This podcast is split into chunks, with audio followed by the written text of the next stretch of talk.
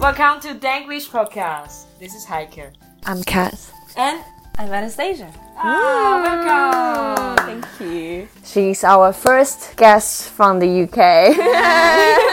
Yeah. Oh my god. As that I'm already fell in love with London, could you please tell me how can I be a real Londoner? I think some of the things even I struggle with to this day is that English has, if you're pronouncing it properly, it's quite enunciated. Like the consonants are very heavy, like the T's, the D's, or the letter TH, the. I, I still skip it, you know, a lot of people go duh. Oh. When you're speaking fast, you get lazy. Mm. Ah, yes. You do like I if I start speaking fast, I just don't really pronounce properly. You know, that's how I'd normally speak. But even English people will be like, "What are you saying?" like I have to slow down because I'm from East London, mm. which is part of Essex, where I'm from, mm-hmm. or where I grew up for the most part. They also have an Essex accent, and so everything is less pronounced. Like we're very lazy with our I'm enunciation. Can you tell? So like if I'm speaking like this, Yeah, I that's I more can. Cockney. But if I'm just like not finishing my words, it's like I won't say won't. I'll say won't. Oh. I don't even say the T. Ah, won't. Won't. I don't. Oh. Any Stuff sentence? like that. Oh, this is a common one. You want a cup of tea, love?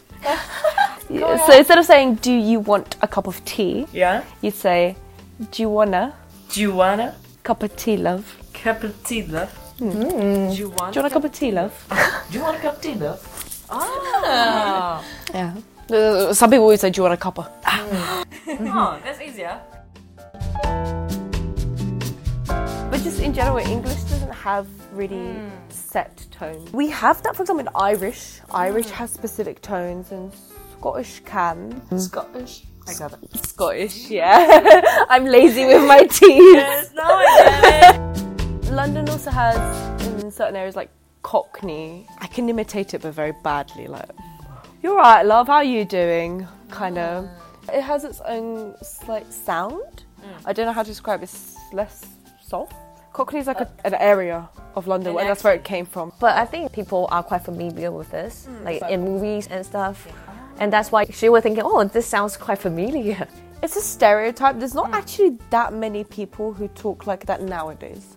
I think before London became so multicultural, ah. maybe it was bigger, but now London is so so uh, such a big mix of Yes. races and mm. people just from all over different countries. Even like me, you know, I sound English, but I'm not mm. because a lot of people are second generation immigrants. So you really don't know often where people are from. We can talk about posh. Oh, it's funny you mentioned posh because I lived in Dagenham. Then I spoke very correctly. I always got called posh. Oh, yeah. always, and it really annoyed me, really jarred me. Posh is used to explain someone. It comes from being rich, and it comes from having money, and you uh, speak or behave in an affected manner. Like you don't do things the normal way. You have your own kind of common ways. Yeah, yeah, yeah. The whole pinky out, the whole chin up, and you talk more affectedly, or oh, that's the stereotype. At least. That's, no, that's the stereotype. So that's posh. And the second one? Jarring.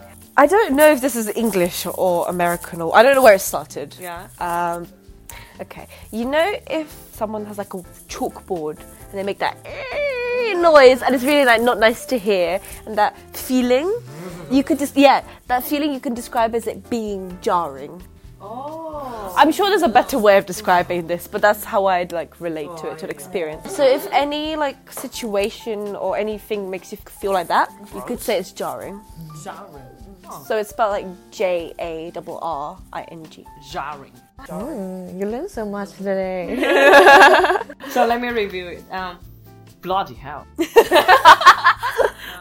I like the facial expression that comes with it. Jew. You want that sounds French. Parler en français. opera? um, do you want a cup of tea? Do you want a cup of tea? Do you want a cup of tea? There you go. Do you want a cup of tea? Yeah. Mm-mm, That's the one. Posh. Mm-hmm. Jarring. yeah. Yeah. Oh, that's quite interesting. I feel I'm really become a Londoner. Thank you.